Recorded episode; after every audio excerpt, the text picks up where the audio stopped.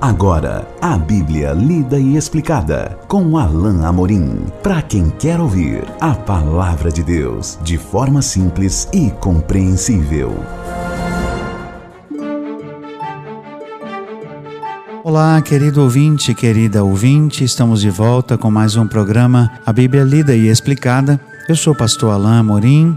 Nós continuamos o nosso estudo pelo Evangelho de Lucas, capítulo 2, hoje enfatizando os versículos 25 a 35. É chamado de Cântico de Simeão. Acompanhe comigo a leitura da bendita palavra de Deus. Havia em Jerusalém um homem chamado Simeão, homem este justo e piedoso que, que esperava a consolação de Israel. E o Espírito Santo estava sobre ele.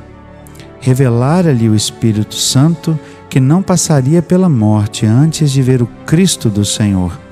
Movido pelo Espírito, foi ao templo e, quando os pais trouxeram o menino Jesus para fazerem com ele o que a lei ordenava, Simeão o tomou nos braços e louvou a Deus, dizendo: Agora, Senhor, podes despedir em paz o teu servo, segundo a tua palavra, porque os meus olhos já viram a tua salvação, a qual preparaste diante de todos os povos luz para a revelação aos gentios e para a glória do teu povo de Israel. E estavam o pai e a mãe do menino admirados do que ele se dizia, do que dele se dizia.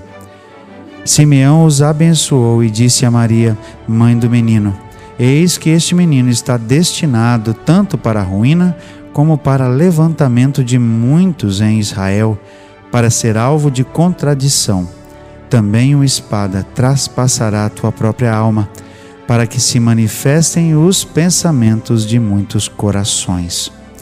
Algo extraordinário é relatado por Lucas aqui, e, de novo, há uma, uma canção, há um hino registrado aqui por Lucas, o quarto e último, que é o Cântico de Simeão. Simeão, como o texto diz no verso 25, era um homem justo e piedoso que esperava a consolação de Israel. Certamente era um servo do Senhor que orava e confiava e aguardava a promessa do Messias, a promessa da restauração de Israel a partir, a partir do Messias. Esse homem então piedoso, como o texto diz, justo, era um homem que temia Deus, que buscava o Senhor e por isso mesmo o Espírito Santo já havia revelado a ele que ele não morreria antes de ver o Messias, antes de ver o Cristo do Senhor. A palavra Cristo aqui, como nós já vimos, é a palavra que traduz uh, o hebraico para Messias. Ele não morreria antes de ver o ungido do Senhor. E então, no dia em que os pais foram apresentar Jesus ao templo, ou no templo, ao sacerdote, movido pelo Espírito, verso 27 diz: ele foi ao templo. Quando os pais trouxeram o menino Jesus para fazerem com ele o que a lei ordenava, ou seja, tudo aquilo que nós vimos no nosso último encontro, em termos do sacrifício, então Simeão o toma nos braços e ele então percebe que está com o Salvador em seus braços e então exclama: Agora, Senhor, podes despedir em paz teu servo, segundo a tua palavra. Esse é o quarto e último cântico relatado, registrado por Lucas. Ele é conhecido como Nunc Dimittis, que é o latim para agora podes despedir. Já vimos que esses nomes vêm sempre da primeira linha uh, da, do cântico uh, que é pronunciado e essa é a primeira linha. Agora, pode, agora podes despedir. Nunc demites. É, o servo, de forma humilde, oferece a Deus um cântico, é, porque ele está de, com, com o menino nos braços e diante dos seus olhos ele constata que o Senhor é, cumpriu a palavra que havia lhe, diz, lhe dito. Por isso, despedir em paz aqui tem a conotação não de ir embora, mas de que ele poderia agora morrer em paz, porque a promessa tinha sido cumprida.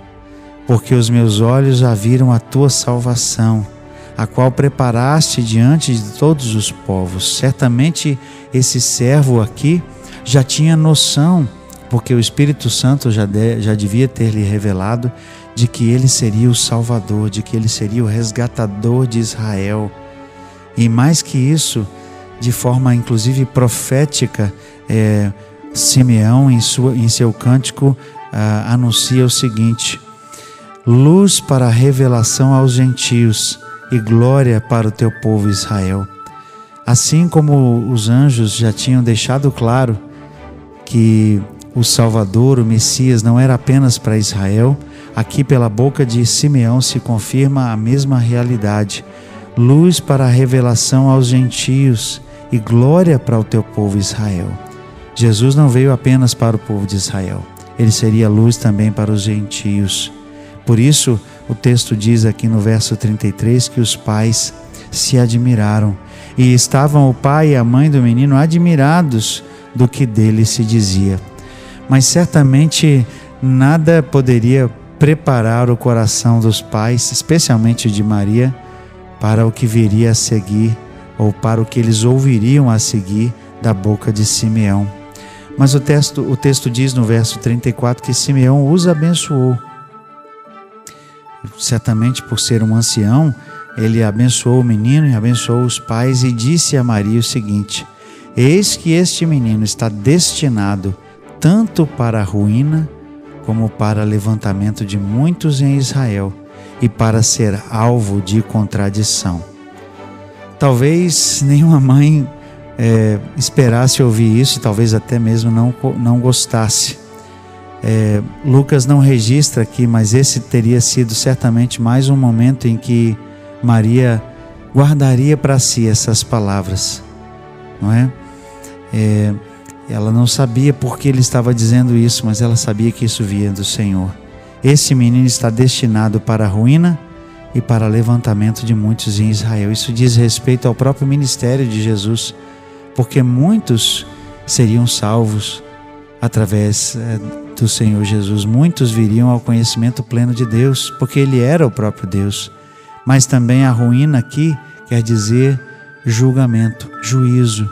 Aqueles que não aceitaram o Senhor Jesus, não deram crédito à sua pregação, certamente seriam arruinados no sentido de seriam recipientes de juízo da parte de Deus. Por isso esse texto traz aqui o fato de que por meio de Jesus veio a salvação, mas também por meio de Jesus veio a condenação.